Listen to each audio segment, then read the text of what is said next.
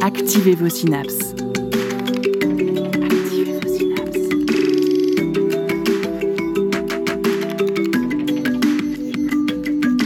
Poussez la porte du labo des savoirs et entrez dans un monde de science et d'expérience. Le labo des savoirs. Bonjour à tous et à toutes. L'homme est la mesure de toute chose, disait Platon.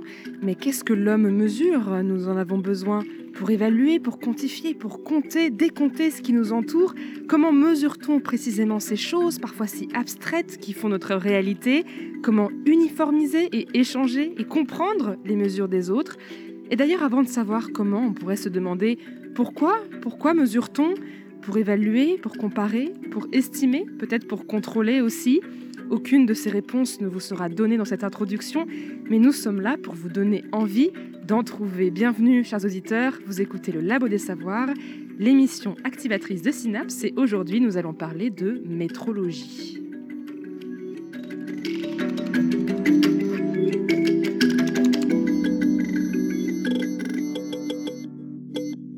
Dans cette émission, nous vous conterons les multiples histoires d'unité, de décomptes farfelus et de conversions ratées, car avant de pouvoir se référer à un système de mesure international, chaque région, pays et civilisation ont eu leur propre système, des spécificités qui existent d'ailleurs toujours aujourd'hui, vous le savez. La preuve en sont avec un extrait légendaire. Lorsque ce petit bolide atteindra 88 miles à l'heure, attends-toi à voir quelque chose qui décoiffe.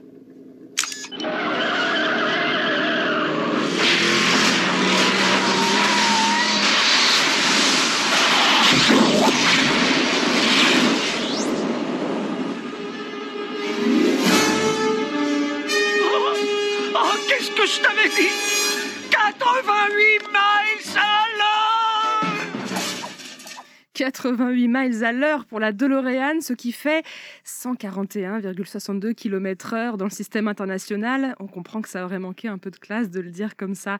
Ce qui ne manque pas de classe, en revanche, c'est les chroniqueurs et les chroniqueuses du Labo des Savoirs en plateau avec nous aujourd'hui.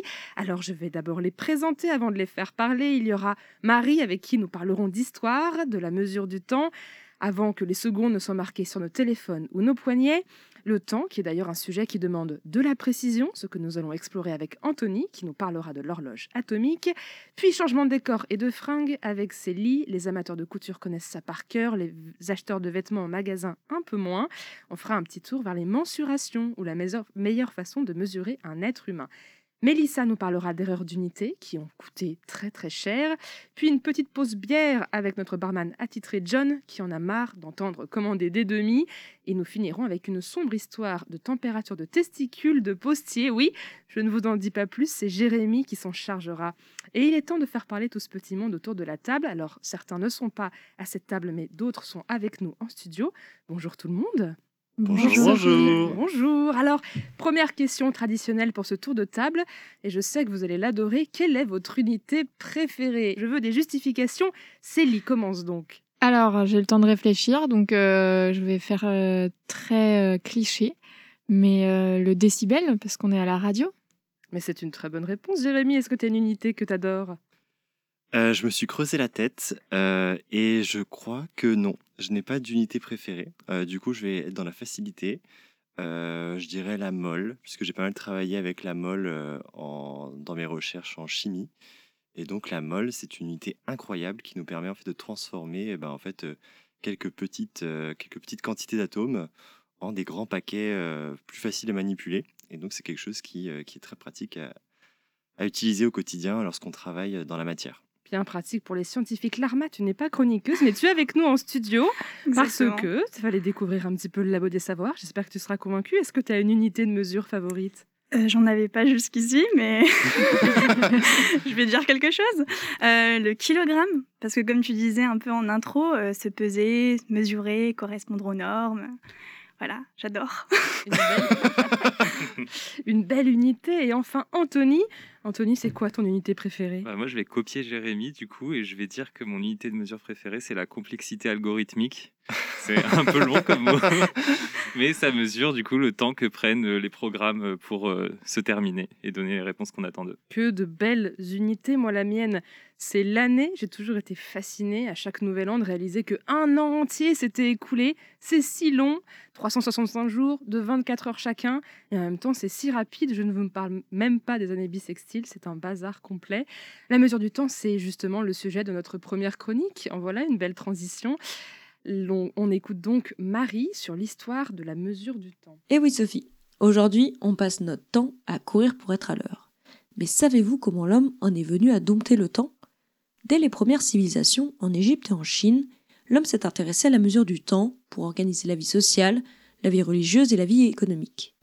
Les premières références ont été des phénomènes observables directement dans notre environnement, comme le déplacement de l'ombre dans la journée, les saisons ou encore le cycle de la Lune. Une méthode bien connue à l'époque est celle du cadran solaire. À partir de l'ombre projetée par un bâton au cours de la journée, il est possible d'estimer l'heure qu'il est au soleil. Mais cette méthode simple reste limitée, car elle ne fonctionne que de jour et par un temps non couvert. Autre souci, la durée des heures varie en fonction de la saison. C'est pas très pratique finalement. Après l'utilisation du soleil comme référence, les Égyptiens construisent des systèmes hydrauliques où l'eau traverse un orifice pour s'écouler en goutte à goutte. Le niveau obtenu permet de mesurer l'heure. Mais cette technique n'est valable que si l'écoulement est constant. Pour cela, la hauteur d'eau devait être constante, ce qui n'était pas toujours le cas à l'époque. En effet, si le volume variait, la vitesse d'écoulement aussi, et on ne savait plus trop quelle heure il était. Ce type d'horloge à eau arrive en Grèce sous le nom de clepsydre, où elle sert notamment à limiter le temps de parole des prêtres un peu trop bavards. Au XIVe siècle, la clepsydre est remplacée par le sablier, qui présente l'avantage d'avoir une vitesse d'écoulement régulière, et ce, quelle que soit la hauteur de remplissage. Les instruments de mesure mécanique, comme les chronomètres à rouage, ne sont fabriqués que vers la fin du XIIIe siècle par les artisans européens. Ces horloges mécaniques sont mises en mouvement grâce à des poids suspendus à des cordes, elles-mêmes enroulées autour d'un axe. En descendant, le poids fait tourner l'axe, et cette rotation est transmise à une aiguille indicatrice de l'heure grâce à un système un peu compliqué d'engrenage. Ce système est contraignant puisque, une fois le poids arrivé au sol, il fallait remonter l'horloge au sens propre. Autre désavantage, la chute du poids reste assez irrégulière et l'horloge est peu précise. Heureusement, le, folio va faire son apparition au XIVe siècle et révolutionner l'horlogerie. Le folio, c'est une petite pièce qui permet de stabiliser la force des poids du balancier. Ainsi, la chute du poids est plus régulière et plus précise. De telles horloges disposent d'une aiguille des heures, mais leur précision reste insuffisante pour les minutes. Les écarts atteignent couramment une demi-heure par jour. Les horloges deviennent encore plus précises avec l'invention de l'horloge à pendule en 1656 par Christian Huygens. Mais attention, il ne fallait pas la bousculer. En effet, cette horloge devait rester immobile pour fonctionner. La faire bouger affectait le mouvement du pendule et engendrait des inexactitudes. Jusque dans les années 1930, la pendule reste l'outil de prédilection pour donner l'heure. Mais à partir des années 30 et 40, elle finit par être remplacée par des horloges électriques synchrones, beaucoup moins chères. L'invention de l'horloge à quartz suivra peu de temps après.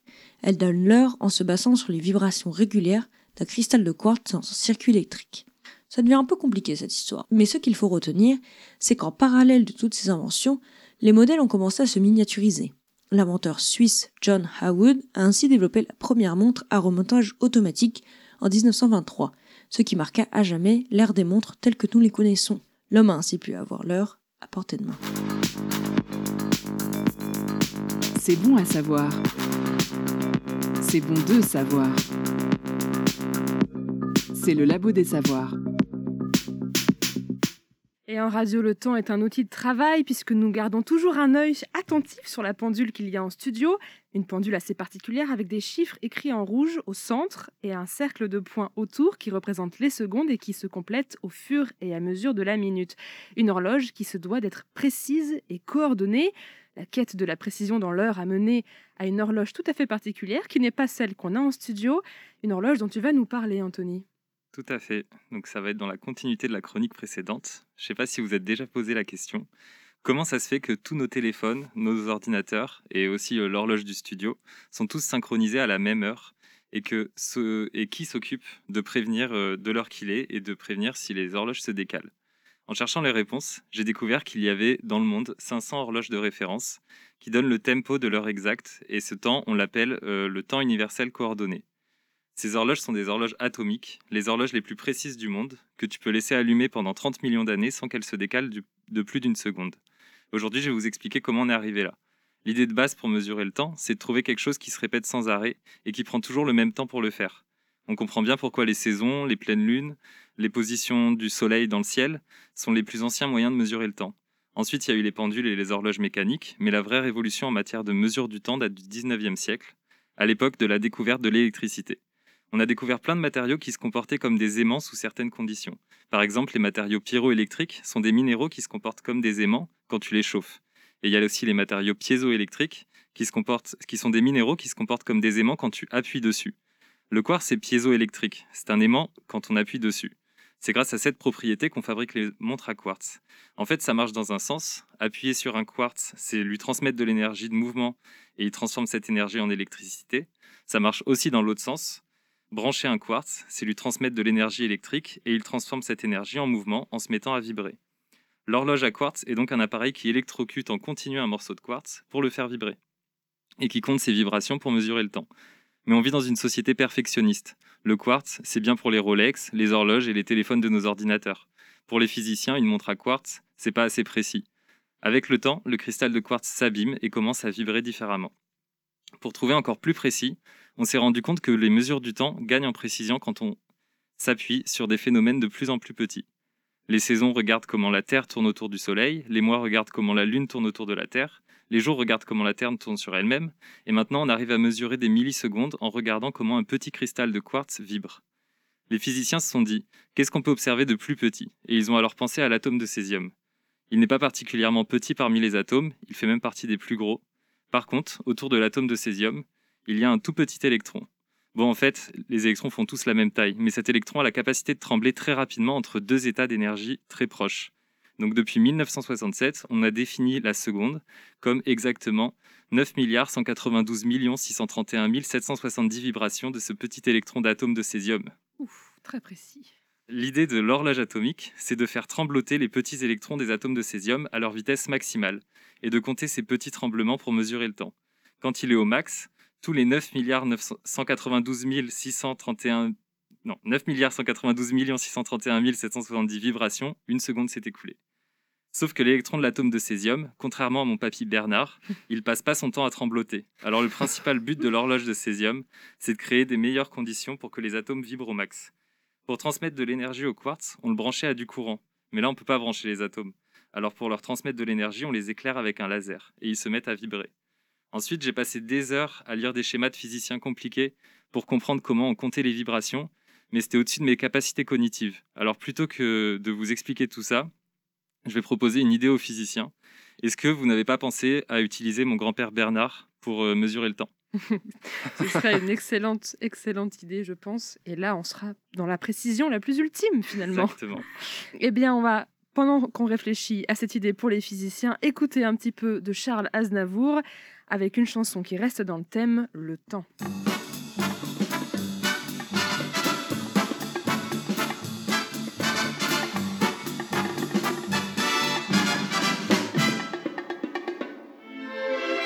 Laisse-moi guider tes pas dans l'existence, laisse-moi la chance de me faire aimer. Viens comme une enfant au creux de mon épaule, laisse-moi le rôle de te faire oublier. Le temps qui va, le temps qui sommeille, le temps sans joie, le temps des merveilles, le temps d'un jour, temps d'une seconde, le temps qui court, ou celui qui gronde, le temps, le temps, celui qu'on veut notre, le temps, le temps, le temps et rien d'autre, le tien, le mien, celui qu'on veut notre. Le temps passé, celui qui va naître, le temps d'aimer et de disparaître, le temps des pleurs, le temps de la chance, le temps qui meurt, le temps des vacances, le temps, le temps, le temps et rien d'autre, le tien, le mien, celui qu'on veut notre, le temps, le temps, d'autre, le mien, celui qu'on veut notre. Le temps glorieux, le temps d'avant-guerre, le temps des jeux, le temps des affaires, le temps joyeux, le temps des mensonges, le temps frileux et le temps des songes. Le temps, le temps, le temps, et rien d'autre, le tien, le mien, celui qu'on veut l'autre. Le temps, le temps, le temps, et rien d'autre, le tien, le mien, celui qu'on veut l'autre. Le temps des grues, le temps des folies, le temps perdu, le temps de la vie, le temps qui vient, jamais ne s'arrête. Et je sais bien que la vie est faite du temps des uns et du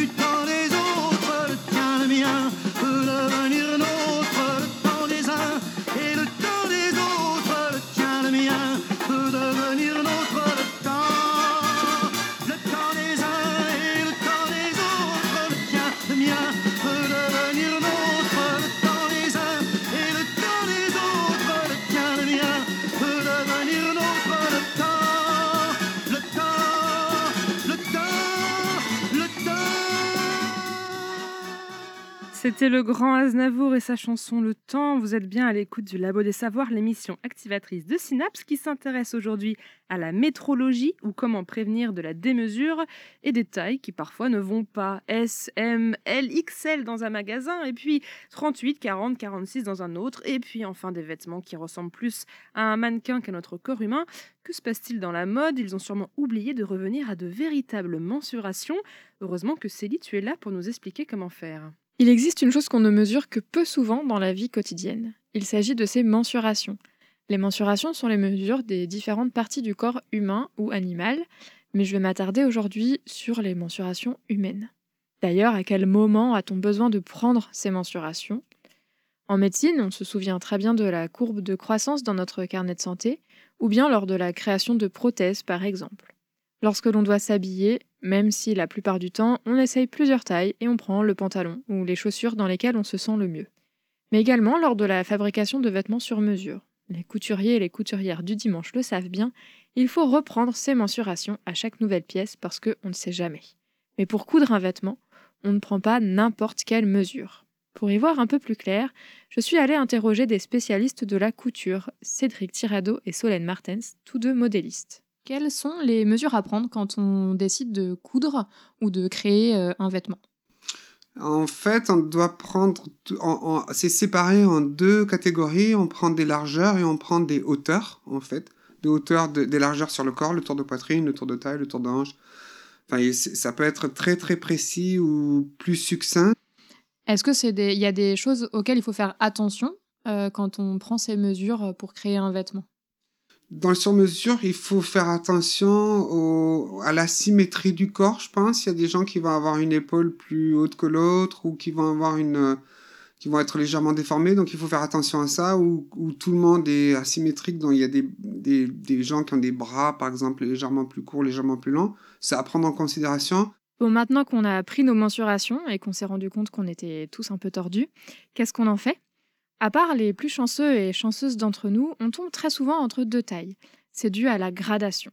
Parce que lorsque l'on crée un vêtement, on le crée la plupart du temps en plusieurs tailles, et l'écart entre les tailles est normalisé. Il existe des tableaux très complets fournis en France par l'IFTH, l'Institut français du textile et de l'habillement, qui réalise régulièrement des campagnes de mesure pour créer des grilles de gradation sur lesquelles se basent les designers et modélistes, comme nous l'explique Solène Martens.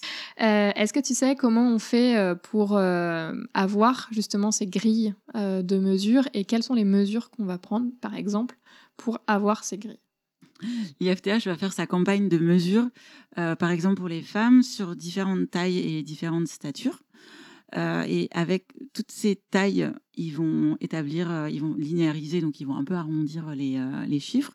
Et de toutes ces différentes tailles, bah, ils vont organiser une gradation, c'est-à-dire une différence entre chaque taille. C'est-à-dire que forcément, entre différents 38 et différents euh, 40, avec des morphologies différentes, il va y avoir différents écarts, je ne sais pas si je suis très claire, entre deux tailles. Et eux, ils vont normaliser ça, c'est-à-dire qu'ils vont dire, bah, entre le 38 et le 40, il y a 2 cm de différence autour de taille. Entre le 40 et le 42, il y aura 2 cm aussi. D'ailleurs, c'est plutôt 4 cm. Et euh, ils vont vraiment faire que les écarts entre chaque taille soient toujours réguliers. Mais à partir du 46-48, on va euh, faire évoluer différemment les tailles parce que le corps, il réagit, il est beaucoup moins standard.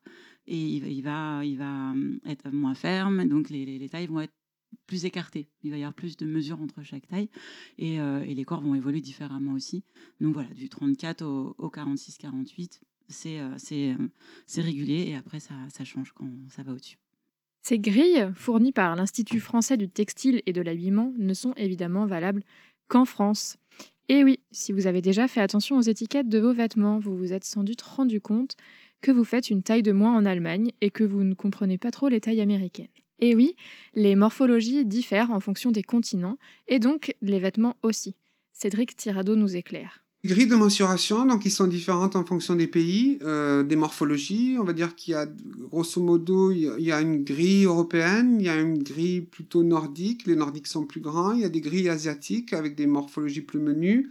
Il y a les grilles américaines qui sont un peu plus hum, épaulées, on va dire, un peu plus boxy, quoi, un peu plus euh, carrées. Est-ce qu'il y a des évolutions dans le dans l'histoire, dans le temps, des mensurations euh, un peu standards Il y a une évolution physique qui s'est faite de toute façon. Après, c'est très, tout, tout ça, c'est très imbriqué par rapport à l'alimentation, la façon dont on a réussi à vraiment euh, mieux s'alimenter. Et donc, le corps est- s'est modifié. Le sport a modifié le corps aussi. On a grandi beaucoup. C'est-à-dire que quand on prend, il y, a- des documents qui sont passionnants. Dans le, costume, c'est beaucoup les Anglais qui ont fait ça. Ils sont allés vraiment relever, ça s'appelle relever un patron. Ça veut dire on le, reproduit, on le mesure, ou alors on le recopie. Il y a plusieurs techniques pour relever un patron. Et euh, on, l'extrait pour pouvoir euh, le reproduire en papier et reproduire le vêtement. Mais quand on voit les corsets, euh, je sais pas, du 17e ou du 18e siècle, clairement, sans parler du fait que le tour de taille était compressé, les hauteurs sont pas les mêmes, les largeurs sont pas les mêmes, on était beaucoup plus petits, on était beaucoup moins bien nourris. Mais c'est- c'était très, on n'était pas dans des endroits chauffés, donc euh, on, oui, on se couvrait beaucoup, on mettait beaucoup de distance entre nous, les humains, et la nature, en fait. On, on cherchait, c'était très artificiel. Et en fait, plus on évolue, plus c'est le corps vraiment qui prend de l'importance, c'est moins le vêtement, j'ai l'impression. Donc on va faire du sport, on va façonner son corps, et le vêtement devient moins important. C'est quoi le niveau de précision a, dont on a besoin pour euh, faire un patron? Est-ce que c'est un- une précision à 5 mm Est-ce que c'est une précision à 1 cm Est-ce que c'est plus petit encore? Euh, On essaye d'être le plus précis possible, quand même. Euh, si c'est un patron euh, euh, sur mesure, bon là on est très précis parce qu'il faut que ça aille à une personne en particulier, à un corps particulier. Sur le standard, euh, on est bah, on est précis parce qu'on a des mesures euh, données. Donc euh, de toute façon, de parce qu'il n'y a, y a pas juste les mensurations euh, poitrine, taille, bassin. Il y a la longueur euh, la longueur du bras, la longueur de l'encolure. Enfin, il y a, y a 20, 30 mesures, il y en a vraiment beaucoup. Et euh, comme ça, on peut vraiment. euh, mais ça reste un standard, donc euh, c'est des mesures vraiment euh, voilà, données très précises. Et est-ce que vous avez des instruments euh, spécifiques, des instruments de mesure spécifiques On a un mètre ruban euh, pour mesurer sur le corps, donc une règle souple. Donc, Euh, une fois que ces mesures-là sont reportées, on va les construire sur un, sur un papier, sur un craft, ou, euh, et on va utiliser des règles graduées. On a les instruments spécifiques qu'on a pour tracer les courbes, c'est des perroquets, ou des pistolets, ou des cols de cygne, ou des, euh, des, règles, courbes qui vont permettre de reproduire les encolures, les, les emmanchures, euh, certaines parties du vêtement, en fait, du patron. Mais euh, de, de mesure à proprement parler, non, on n'a pas d'instrument de, mesure différent de notre corps de métier. Alors, sur la personne, on utilise un mètre de couturière, un mètre souple. Euh, ensuite, euh, les instruments de mesure, bah, pour tracer. Alors, moi, je trace à la main sur du papier avec un crayon.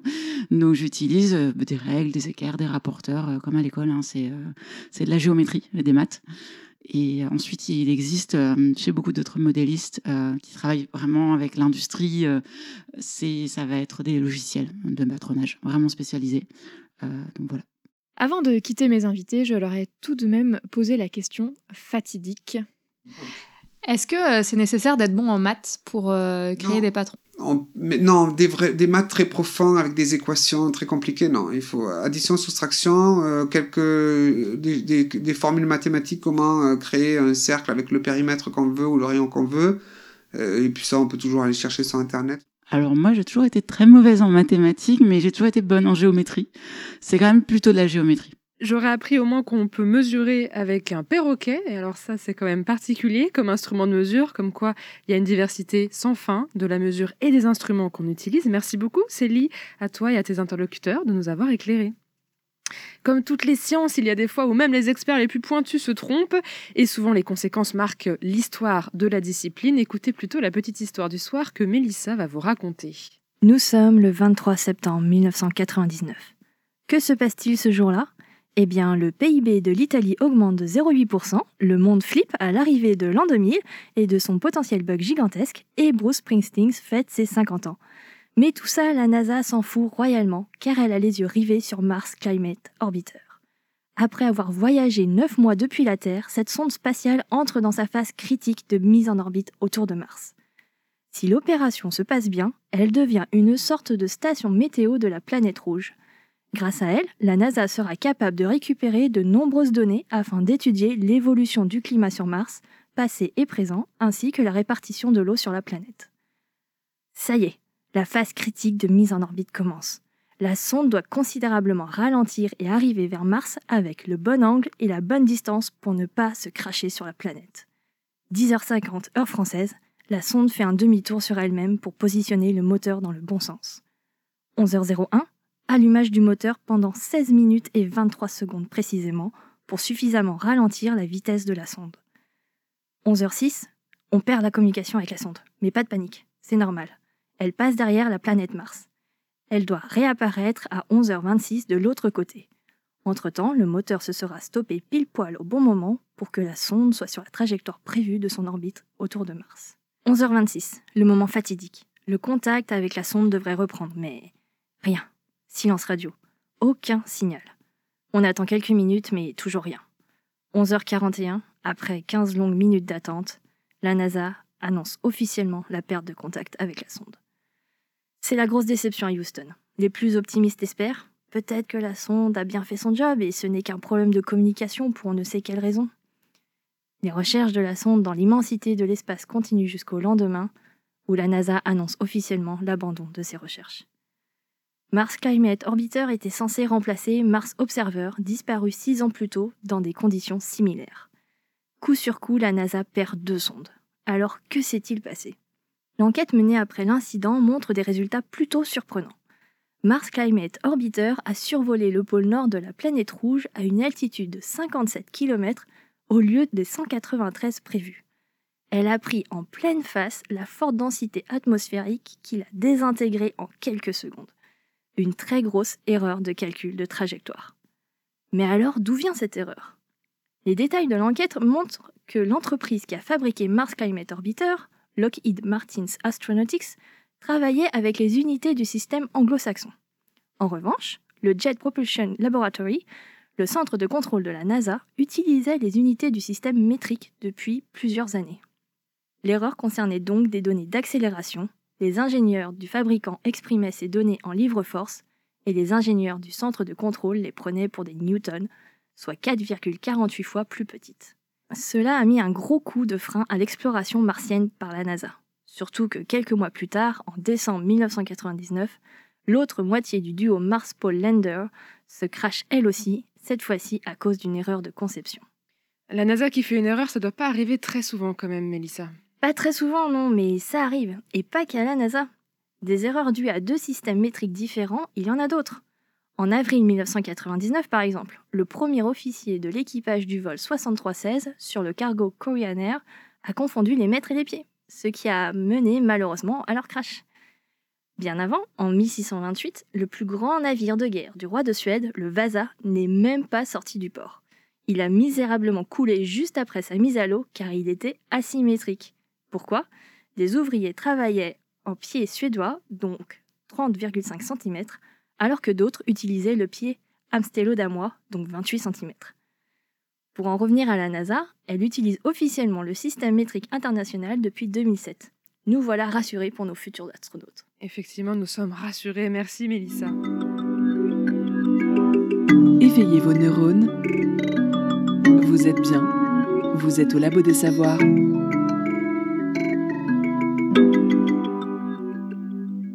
Une façon tout à fait sympathique de relativiser la prochaine fois que vous, allez vous planter dans vos proportions de recettes de gâteaux. Il y en a qui crachent carrément euh, des, hum, sondes sur Mars. On écoute tout de suite euh, The Natural Yogurt Band euh, et leur titre 57 Lashes of the Mallet. C'est mi-français, mi-anglais. J'espère que ça va vous plaire.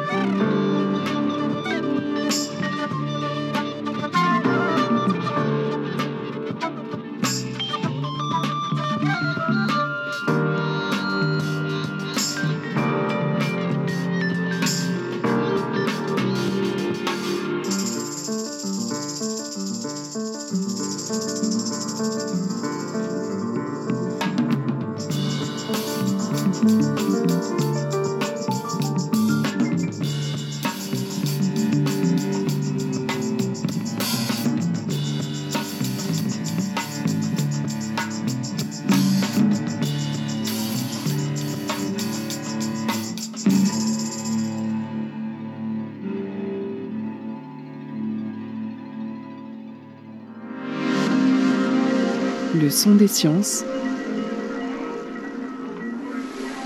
au labo des savoirs.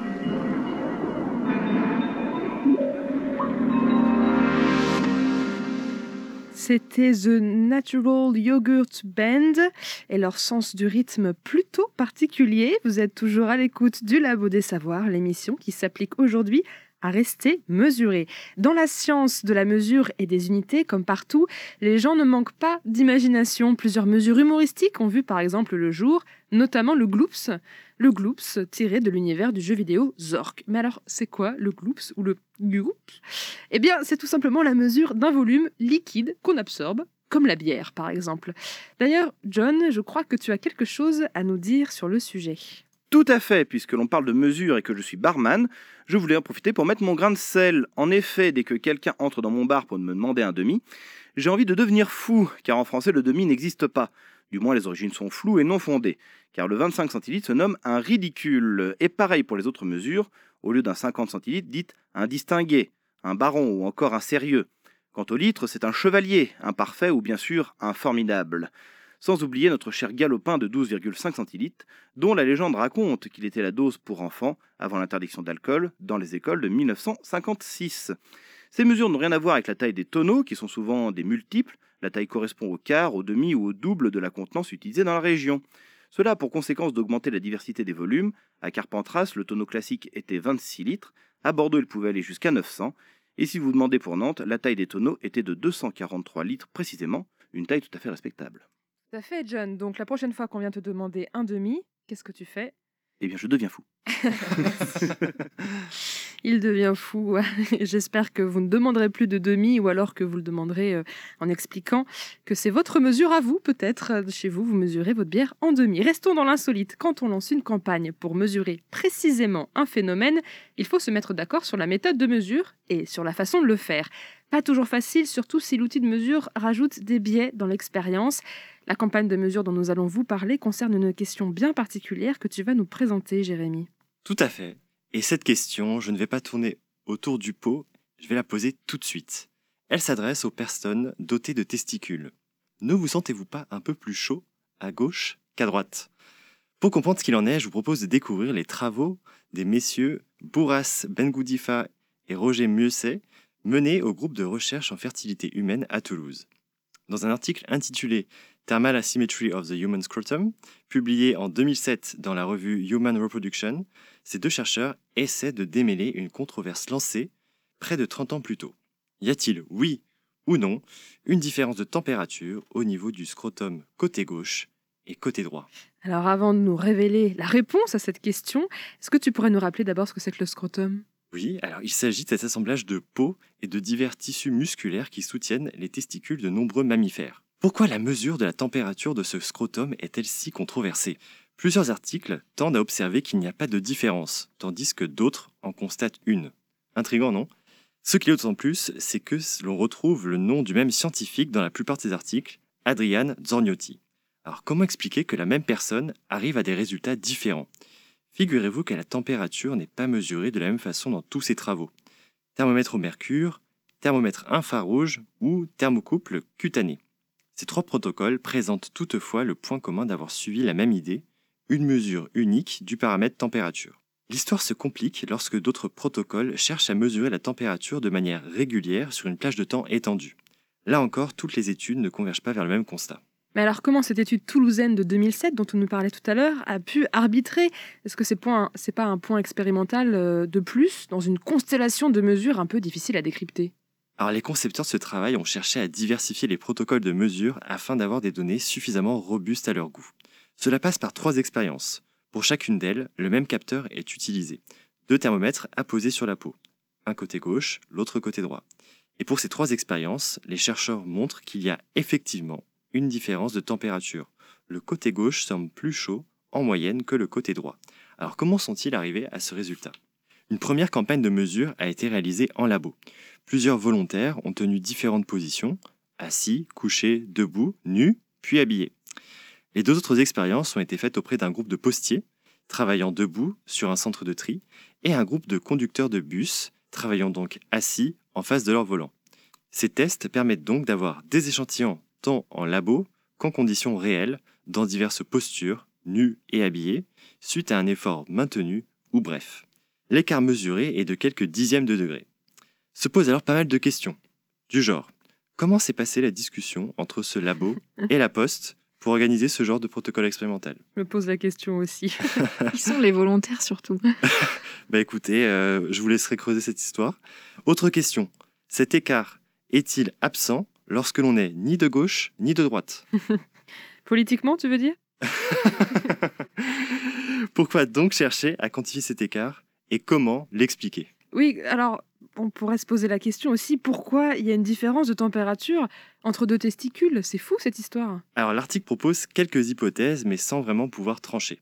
Parmi elles, première hypothèse, le contact entre le pénis et le scrotum qui selon une autre étude très sérieuse se fait dans 89% des cas sur le côté gauche. Deuxième hypothèse, la différence de volume entre les deux testicules. Et enfin dernière hypothèse, certaines malformations dans les veines qui n'auraient pas pu être détectées chez les cobayes. Les phénomènes de régulation thermique ne sont pas très très bien connus, et surtout, figurez-vous que dans les quelques mesures qui ont été réalisées sur des animaux non humains, on ne sait pas si la valeur correspond au côté gauche ou au côté droit. Une hypothèse pourrait être de dire que les capteurs thermiques ne sont pas répartis en même quantité à gauche et à droite ou qui n'ont pas la même sensibilité. Difficile donc de réguler cette température. Que signifierait une, telle différence de température? Pourquoi est-ce que comment on, peut analyser ça? Alors pareil, hein, là, euh, c'est pas vraiment tranché. Euh, ce qu'on pourrait penser, c'est qu'il y a une différence dans le rôle de chacun des testicules dans la spermatogénèse, ou que c'est juste une conséquence des variations de la morphologie selon le côté où l'on se place. Alors maintenant que vous commencez à devenir incollable sur le sujet, oui, on l'est. il vous reste peut-être une dernière question. Mais pourquoi diable s'intéresser à cette différence de température? Et euh, je vous propose au moins deux bonnes raisons. Alors déjà, en fait, ces mesures permettent de comprendre comment bien faire d'autres mesures, un problème de métrologue. Donc la donnée d'une température sera difficile à comparer à une autre sans savoir de quel côté on se place. Et enfin, Euh, la détection d'irrégularité de la température du scrotum pourrait aussi aider à diagnostiquer des problèmes de fertilité en cas de difficulté à concevoir, avec donc un examen qui serait euh, ben, beaucoup moins intrusif et beaucoup plus simple à réaliser. Alors cette démarche, qui est finalement bien loin d'être anodine, a été récompensée en 2019 par un prix Ag Nobel. Cette distinction est remise aux travaux qui à premier abord paraissent risibles ou absurdes, mais qui permettent finalement de nourrir des réflexions plus profondes. J'espère que cette chronique aura pu provoquer un peu cet effet chez vous, chers auditeurs et chères auditrices.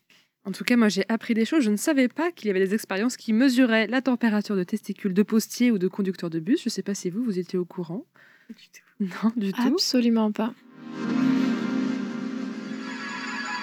La science dans tous ses états. Au labo des savoirs.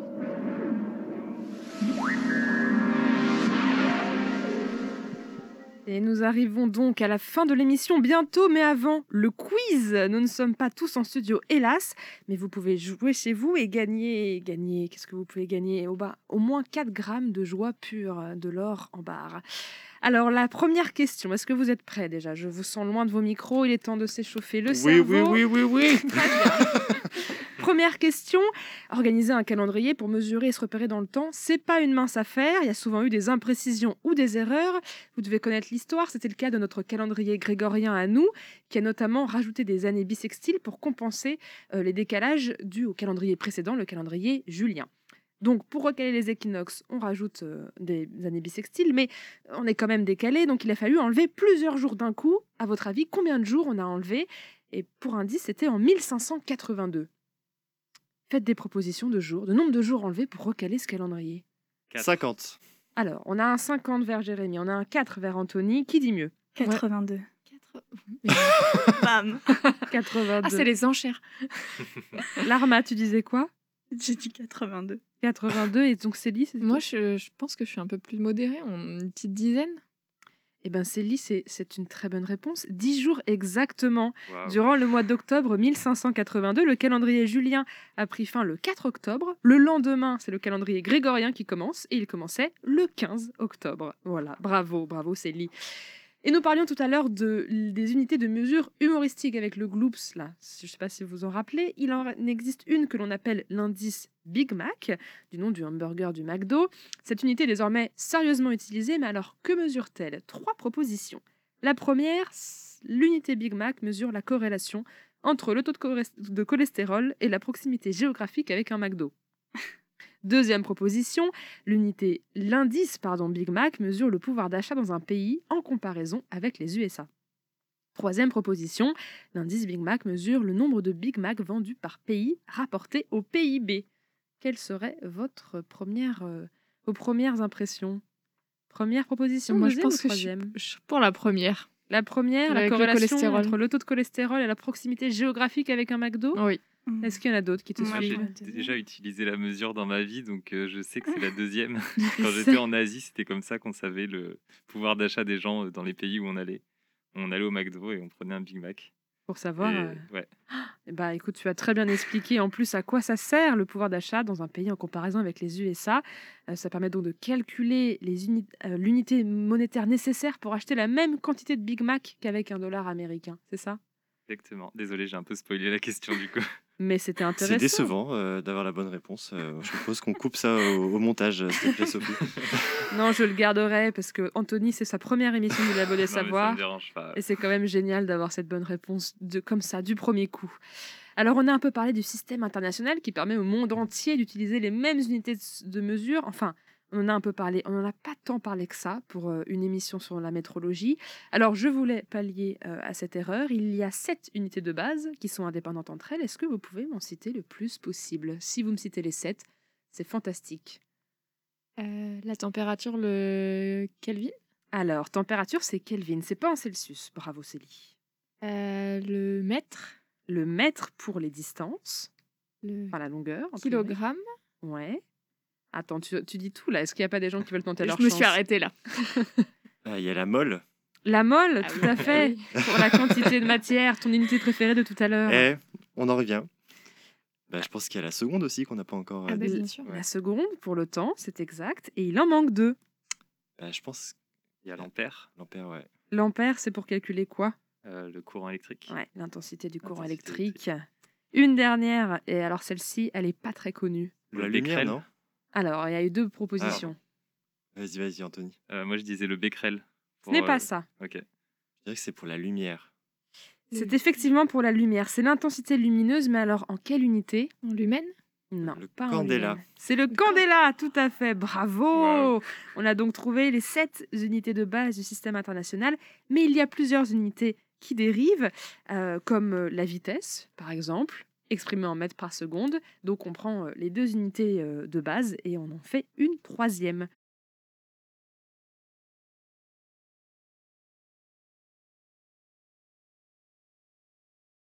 Alors je crois que la question suivante de ce quiz, c'est toi, Jérémy, qui va nous la poser. Tout à fait. On parle de métrologie et savez-vous ce que mesure la calorie? Comment est-ce qu'on la définit? La calorie dans les barres de céréales, euh, dans les trucs alimentaires? Celle-là même, ouais. Ah là là. Une histoire d'énergie? Exactement, c'est une d'é- Alors c'est une unité d'énergie, mais euh, en fait c'est une énergie qui est associée à un phénomène euh, concret. Est-ce que vous sauriez le- lequel? Euh, la prise de poids? Alors c'est pas, c'est pas, c'est pas une. En fait finalement c'est vraiment parce que c'est une unité qu'on utilise beaucoup justement pour parler de diététique et de physiologie, mais ça n'a pas de lien avec euh, un mécanisme du corps. Donc c'est une unité d'énergie, tu nous dis, Ouais. euh, il faut qu'on sache euh, quel phénomène. Ouais. Ça va pas à voir avec l'eau un peu? Si, Avec l'eau? Ouais. Pour faire chauffer de l'eau, euh, ouais. le- la quantité d'énergie qu'il faut. euh, un exa- truc comme ça. On n'est pas loin, ouais. En gros, Ah, pour, Pour ça, faire ah, s'évaporer une molle d'eau. faudrait beaucoup. pour, pour arriver peut-être à ébullition de partir de 0 à 100 ou un truc comme ça dans l'eau? On est, on est, on est tout proche. hein. Dis-nous la réponse, Jérémy. C'est la quantité d'énergie qu'il faut faire pour euh, faire élever un gramme d'eau d'un degré. D'accord. Donc voilà, si vous prenez un gramme d'eau et que vous me donnez une calorie à ce gramme d'eau, il va, il va grimper d'un degré. Alors quel est le rapport avec la calorie euh, euh, sur le côté euh, énergétique de ce qu'on mange? Euh, bah, en fait, c'est que finalement, il y a plein de mesures de l'énergie possibles. Donc, bah, la calorie, vous connaissez peut-être le joule, qui est, est l'unité un peu plus officielle. Sur votre facture d'électricité, il y a par exemple des kilowattheures. Donc, ça, c'est aussi une mesure d'énergie. Donc, après, bah, j'imagine que c'est en fonction peut-être de l'histoire de chacun des domaines, on va choisir telle ou telle unité. Et bah, en fait, ce qu'on mange, finalement, nous, ça nous donne de l'énergie. Et donc, cette énergie, on aurait tout à fait la mesurer en joules ou en kilowattheures. Il y a par exemple des comparaisons entre le corps humain, des ordinateurs. euh, quand on parle d'algorithmes, pour voir un petit peu au au niveau de l'énergie que ça pourrait consommer euh, pour alimenter des supercalculateurs qui font tourner ces algos. Et donc, ben, j'imagine que pour euh, l'alimentation, la calorie, c'était plus simple à utiliser que d'autres unités. Donc ça n'a pas toujours été une unité euh, ONI des personnes qui font un régime ou des grands sportifs. Très bien. Moi j'ai appris des choses et je crois qu'il y a encore une question, Anthony. Tu avais une question pour nous, pour ce quiz. Ouais, moi je voulais vous demander si vous saviez comment on mesurait les longues distances euh, pendant l'Antiquité. En pas. Tout à fait. voilà. Mais pas n'importe quel pas par contre. Donc euh, c'est la petite subtilité. Un animal? Ouais. Un cheval? Non, un animal qui a des, des pas très réguliers et qui existait aux endroits où on avait l'habitude de faire des maths à l'Antiquité. Les escargots. Ouais, non. ça n'a pas de pied, les Pas régulier, euh. Plutôt si ça a un seul pied. Euh, le, le corps de l'escargot s'appelle Ouais, le pied. Euh, alors euh, bon, euh, un pas d'animal qui existait. euh, là, on faisait de longues distances c'est et on pas faisait loin des du chameau. hein. Euh, pardon, je l'ai dit. Ah, j'allais dire le crabe. Pas loin du cheval, du coup, le chameau. voilà la réponse, vous êtes trop fort. Le chameau pour mesurer les longues distances dans l'Antiquité. Mais alors, Il est je- connu pour faire toujours le même pas. Et du coup, c'était pratique. euh, T'allais d'une ville à l'autre et celui qui était dessus comptait le nombre de pas et tu pouvais savoir euh, combien de pas de chameau séparés de villes. Waouh. Alors ça, c'est ça, c'est une vraie question que je n'aurais jamais trouvée toute seule. Est-ce qu'on a encore une question de ce quiz qui ne, qui ne serait pas de moi? Heureusement que ce quiz est participatif et qu'on en apprend tous et toutes. Alors, j'ai une petite question pour les, les physiciens parmi nous. Euh, L'unité de mesure de la puissance est donc le watt. Et euh, on mesurait euh, cette puissance-là avec des chevaux. On est resté sur cette unité de puissance, puisqu'on a des voitures qui ont plus ou moins de chevaux. Combien vaut un cheval? En watts, donc. Tout à fait. Alors, euh, ouais, je, je- je n'ai aucune idée de ce que j'avance, mais on va, on va proposer 300 watts. Un cheval, c'est 300 watts? C'est plus. C'est plus. 500. Et plus. 1000. Et moins. 800. Et moins. 700. Un tout petit peu plus. 756 watts. Ah, 736. 736, ça terminait par un 6. 736 watts, un cheval. Et donc, si jamais je peux faire le lien avec la calorie, puisque du coup, la calorie, c'est à peu près 4 joules. 1 watt, ça veut dire qu'on consomme 1 joule en une seconde. Donc ça veut dire que un cheval, ça revient à consommer 736 joules par seconde. Ok, je te fais confiance. Ça nous laisse pantois, puisque personne ne parle dans ce studio. On t'a tous regardé avec des yeux. euh, Mais du coup, en calories. En calories, du coup, il faudrait diviser tout ça par 4, donc c'est à peu près, euh, à peu près 200 calories par seconde. Donc ça veut dire que euh, Ça mange beaucoup. ça mange cheval. beaucoup, hein, ouais. Ça mange beaucoup. hein. Et 200 c'est- calories par seconde. Et c'est végétarien, comme quoi. Eh bien, c'est déjà la fin de ces questions, mais il y a une dernière question qui me semble importante de poser. Si vous avez écouté cette émission, que vous avez aimé et que vous vous dites « Mais moi aussi, j'ai envie de faire des chroniques pour le Labo des Savoirs, comment on fait ?» Est-ce que vous auriez des réponses dans l'Assemblée? Alors, euh, si on, parle en termes de métrologie, euh, je pense qu'il faut mesurer entre 1m50 et 2m50. Ouais, je voilà. pense aussi. Euh, il faut habiter autour de Nantes, puisque c'est là que nous nous situons géographiquement. Pouvoir émettre des sons facilite les choses, puisque nous sommes de la radio. Donc, être humain permet de répondre à cette catégorie très souvent. Euh, je dirais qu'il faut avoir aussi une curiosité assez proche de l'infini. Ouais, ça c'est, ça c'est très important. Et puis la mesure de l'infini étant extrêmement facile, euh, c'est quelque chose que vous pouvez tous avoir, euh, une curiosité infinie. Quoi d'autre pour être bénévole? Comment on fait? Il faut être fun. Il faut être fun. Alors attention parce que la mesure du fun se fera par Célie ici présente qui viendra évaluer votre taux de fun pour savoir si vous pouvez participer aux émissions. Tout à fait. Et après, il n'y a pas vraiment de restrictions euh, supplémentaires. Quoi. On prend les jeunes, les moins jeunes, euh, les personnes qui ont l'habitude, celles qui n'y connaissent rien, celles qui sont scientifiques, celles qui ne le sont pas du tout et qui, euh, comme des invités Célie, étaient nuls en maths. On les accepte avec grand plaisir. Et, et donc, bah, venez, venez nous voir à Prune, envoyez-nous un petit mail. Contactez-nous sur les réseaux Oui, et on on, a sera très content de, vous, de vous faire découvrir un peu cet univers. Mm. N'hésitez pas à venir, on est sur Instagram, on est sur Twitter, on est sur l'internet mondial, sur euh, le www.labodesavoirs.fr. On aura bientôt d'ailleurs un tout nouveau site internet super beau en préparation, vous allez voir ça. Donc n'hésitez pas à nous rejoindre. Est-ce que ça vous a plu cette émission? C'était trop bien. C'est trop bien? Oui, j'ai Bon. adoré. Ah bah super. Ah ouais. Bénévole, attention.